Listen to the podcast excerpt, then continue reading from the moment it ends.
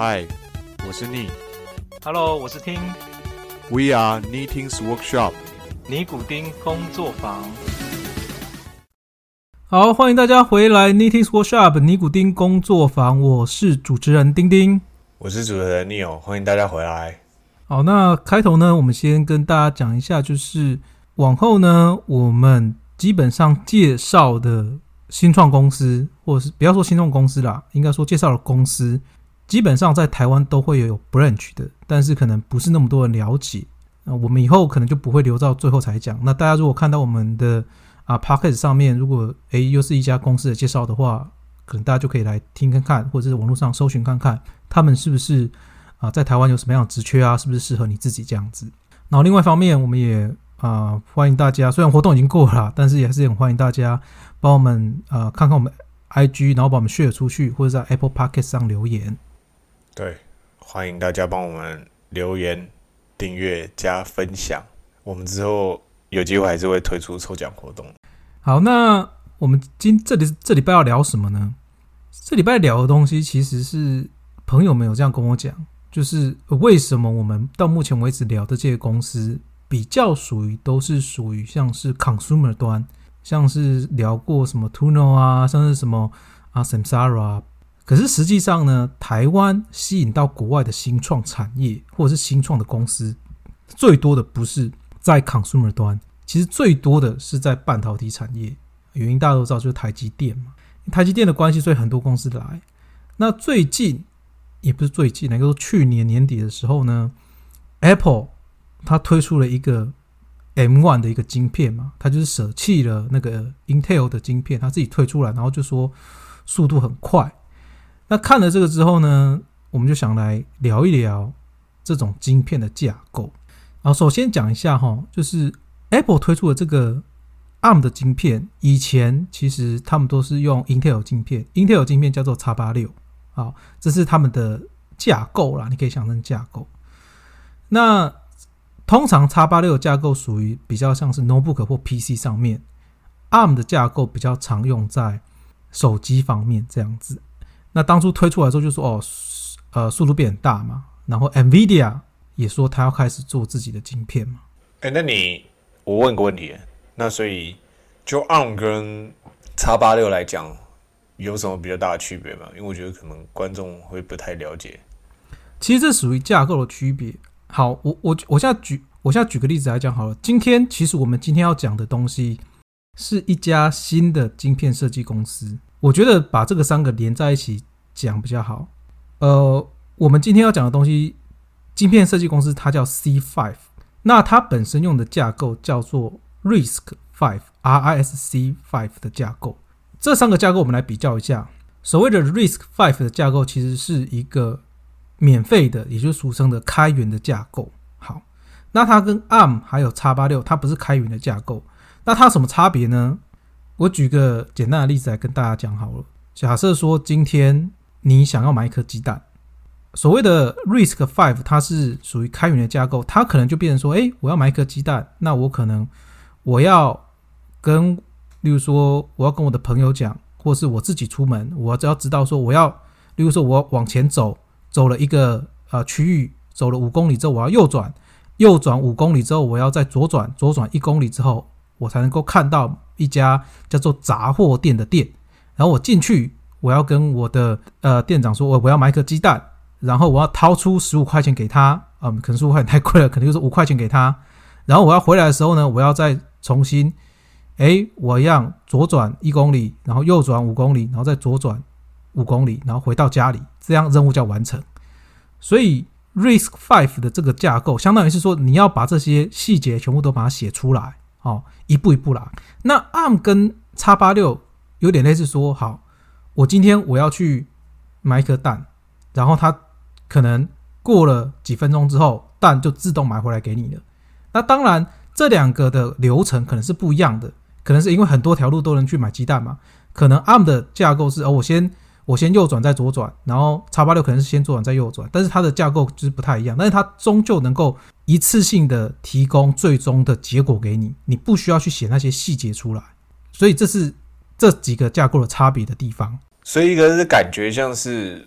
我设计的时候，一个要把很 detail 的任何的 direction 都跟你说了，那一个只是必须要像是我套用一些 package，然后我就可以达成，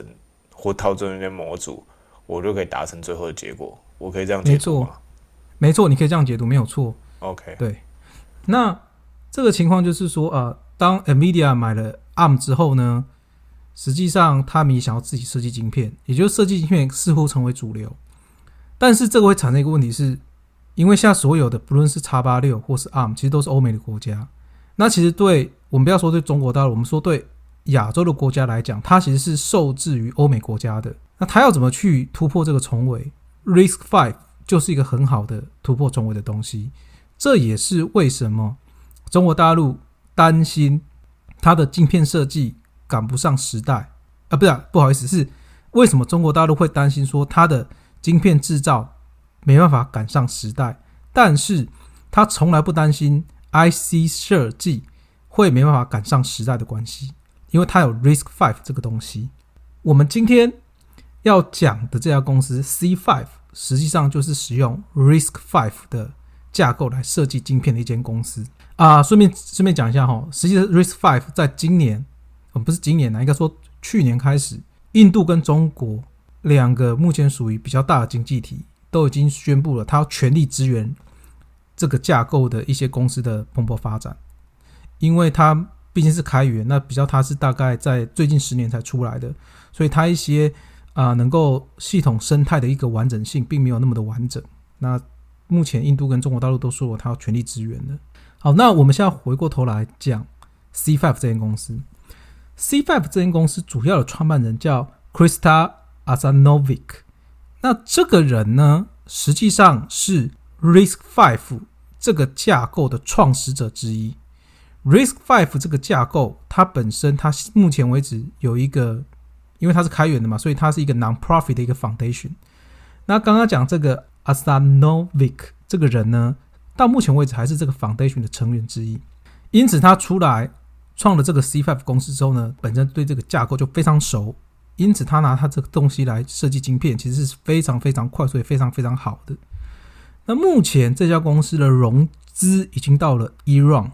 一轮了，那它的估值已经到达了一个 billion 左右。那目前已经融了一百九十个 million，也就是一点九亿的美金，估值已经到十亿美金以上。那实际上呢，这个估值是去年的估值，目前的估值应该至少在成长了大概两三倍以上。原因是因为 NVIDIA 已经并购了 ARM，所以它的估值又持续的往上升。那你说这种公司其实目前有没有同形态的公司？有，像是台湾的叫做金星科，或者是 Michael Sammy，都在做同样类型的东西。哎，所以我问一下，所以其实就是金星科跟 Micro Semi 两家公司都是用这个什么 Risk V 这个架构去设计晶片的。应该说，他们目前的主要的发展在这部分。OK，那这这部分晶片比较常用在什么样？因为像你看叉八六是 PC 的嘛，那 ARM 是手机的，那那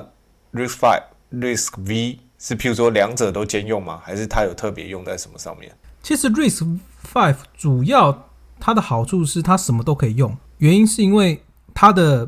刚刚讲的，它整个架构其实切得很碎嘛，所以它很容易去做一些克制化的东西。那这种东西所谓的克制化，目前主要即将蓬勃蓬勃发展的，就好像是 IOT 啦。因为，比如说你的 IOT 可能有什么智慧门铃啊、智慧音箱啊那些有的没的东西，每一个的晶片其实都不一样嘛。那每一个的步骤其实都不一样。那其实 RISC Five 很适合设计这种东西。目前的话呢，这家公司所使用的这个 RISC Five 东西，它有几个好处。第一个是它还非常便宜，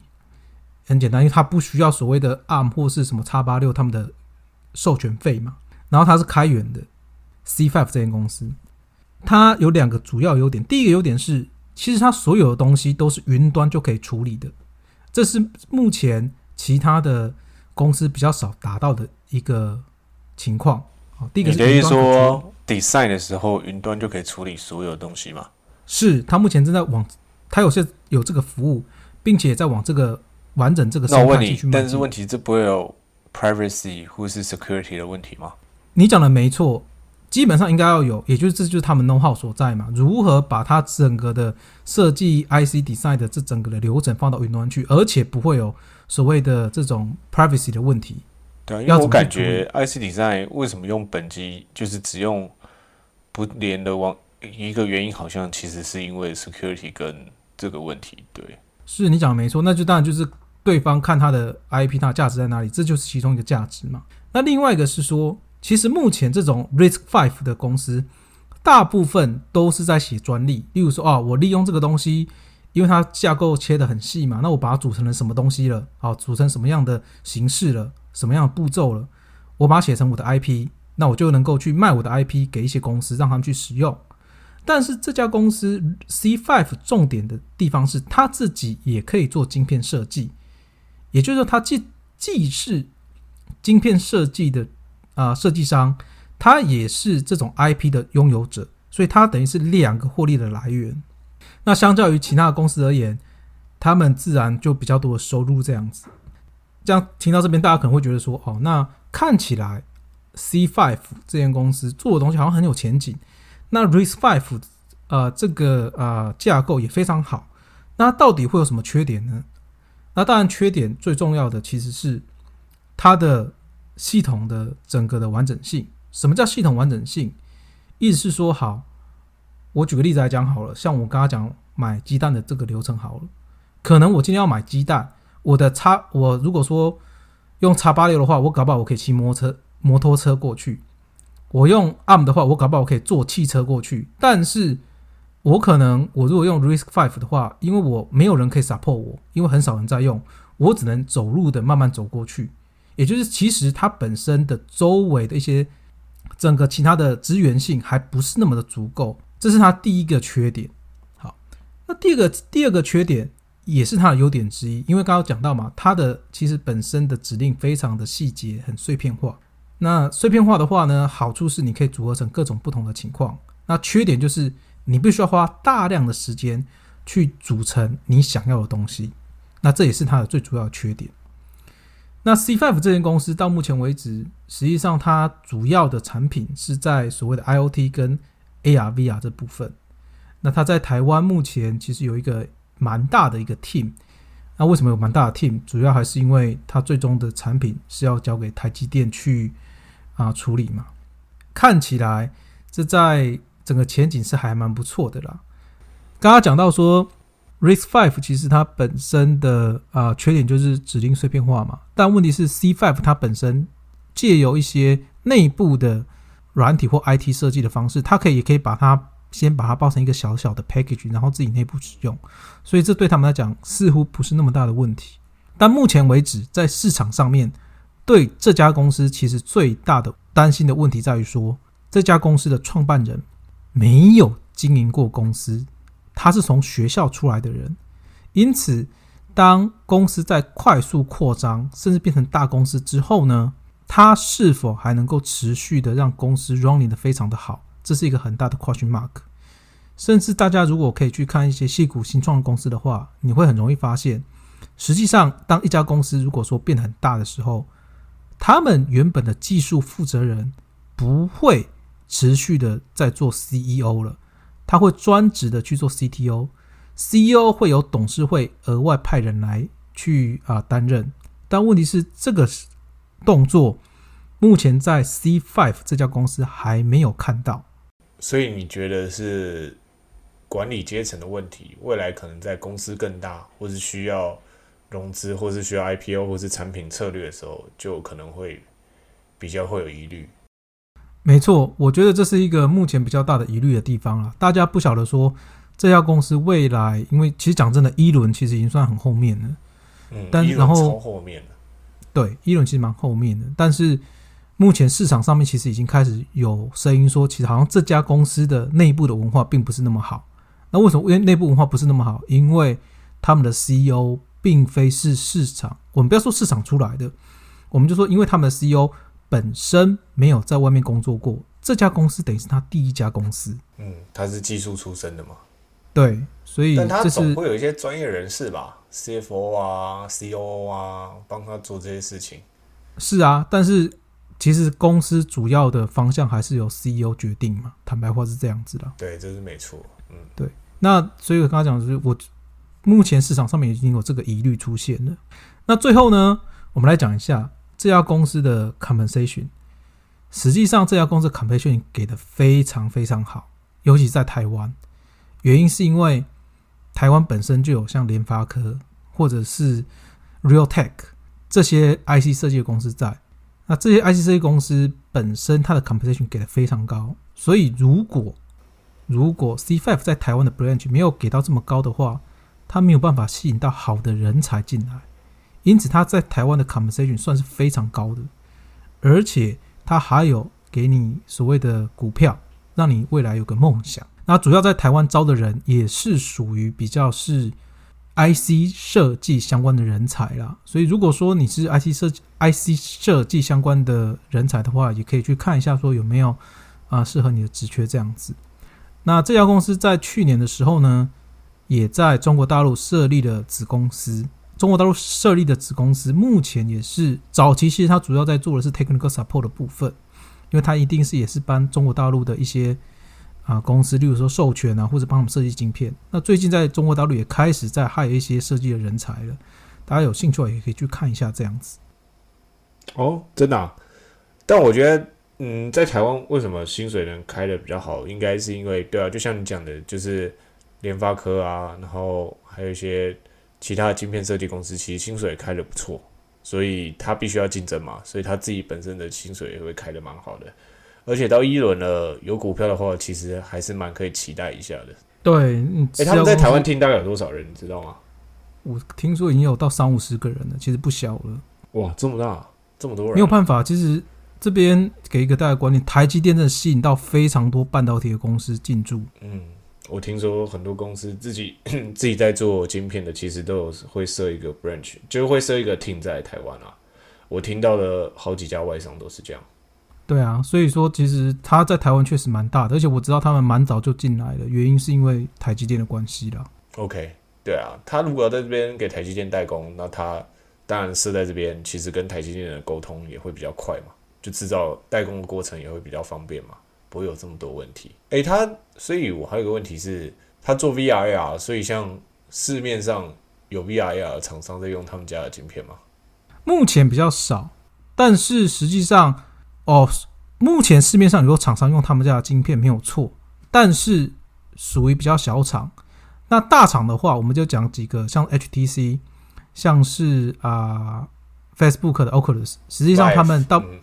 对目前为止都是使用高通的晶片。哦，都是用 Qualcomm 的是吧？对，那但是 Qualcomm 其实呃，它本身比较完整嘛，就像刚刚讲的，它其实生态性很完整。那它本身要支援任何的架构，什么东西都 OK。因为有一个哦，刚刚讲一个问题所在，我相信大家在之前 Apple 在从它的 X 八六改成自己自制晶片之后，大家都知道它有一个问题，就是盛传很多它的 APP、它的城市是不能够兼容的。所以说这这个问题也发生在 AR、VR 或 IoT 上面。如果本身它已经发展了 AR、VR 一阵子了，那它用的是属于传统的 ARM 或 X 八六的晶片。如果它转成 RISC-V 的话，也就是 C Five 他们家的晶片的话，可能很多它目前使用的 APP 或使用的相关的功能都要重新来写。所以说，哦目前市面上嗯比较少人用他家的晶片，除非是一些开始的公司啦。OK，但这还是一个衔接的过程嘛，因为看你看你最后最终想要用哪个架构。嗯，对啊，但我觉得 Apple 在在做了自己的 M One 以后，的确带来一个不少的改革。就是我觉得对于 X 八六的厂商来讲，的确也给了他们一些竞争力，对吧？虽然 Intel 现在有了 AMD，AMD 现在开始起来了，但至少对于 Intel 来讲，呃，它有感到威胁性，所以它可能会继续的不一样。那就像是，那你现在 ARM 也可以做 CPU 架构了，对不对？那对于这些晶片厂来讲，我觉得对于消费者来讲，不见得是一件坏事啊。就其实是多了一个竞争力，所以大家会更更专心研发产品，然后更好的去招募人才。你讲得没错，而且我怀疑 Apple 最终会把它的架构移到 Risk Five 上面去，原因是因为 ARM 其实被 NVIDIA 收购，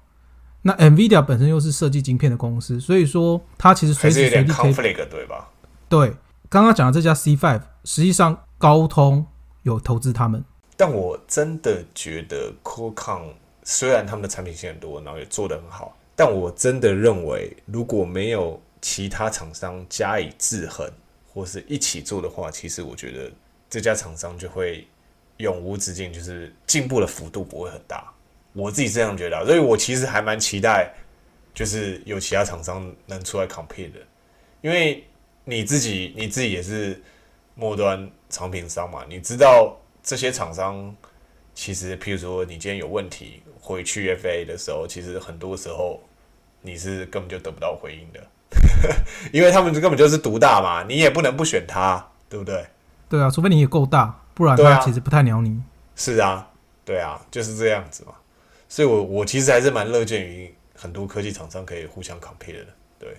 目前我觉得 IC 设计而言比较难呐、但联发科确实其实做的不错啊。你没有看到联发科前几天出了一个很大的新闻，他全世界每个员工发十万台币，哦，真的吗？真的啊，因为他说他今年业绩好像达到了，我不忘了是达到十 B 点还多少，反正他超过他。但我在想，他是不是因为受惠于就是中美贸易战，所以就是很多很多不能跟美国买的晶片都转向跟联发科买。有可能，但是另外一方面是他可能本身做的也不错，而且五 G 正在那个发展当当中，所以我觉得联发科技术没有问题啊。其实台湾在 IC design 一直都是很强的，只是在于高通真的太太大了，对啊，所以你要撼动其实也没这么简单，对啊，是没错。就大家还是可以支持一下的，对啊，因为你联发科的定位如果一直放在像早期它是靠中国的山寨机，对不对？就中低阶的一些手机，然后用了联发科的晶片，那我觉得这也是不同的 TA 啊，是没错，但是这个技术门槛太低了，它也可以用自己家的，他们也可以用紫光或是展锐，就是中国自己的 design house。但如果就今天联发科也能继续提升自己的技术，往高端的产品先跑的话，虽然可能跟一时没办法跟高通，但是你至少有那个技术含量的能量在嘛。好，那我们的今天的节目到这边结束哈。那如果说大家有任何 feedback 的话，欢迎跟我们联络，好不好？那今天节目到这边，谢谢大家，对，谢谢大家今天的收听，好，拜拜下。次见，拜拜。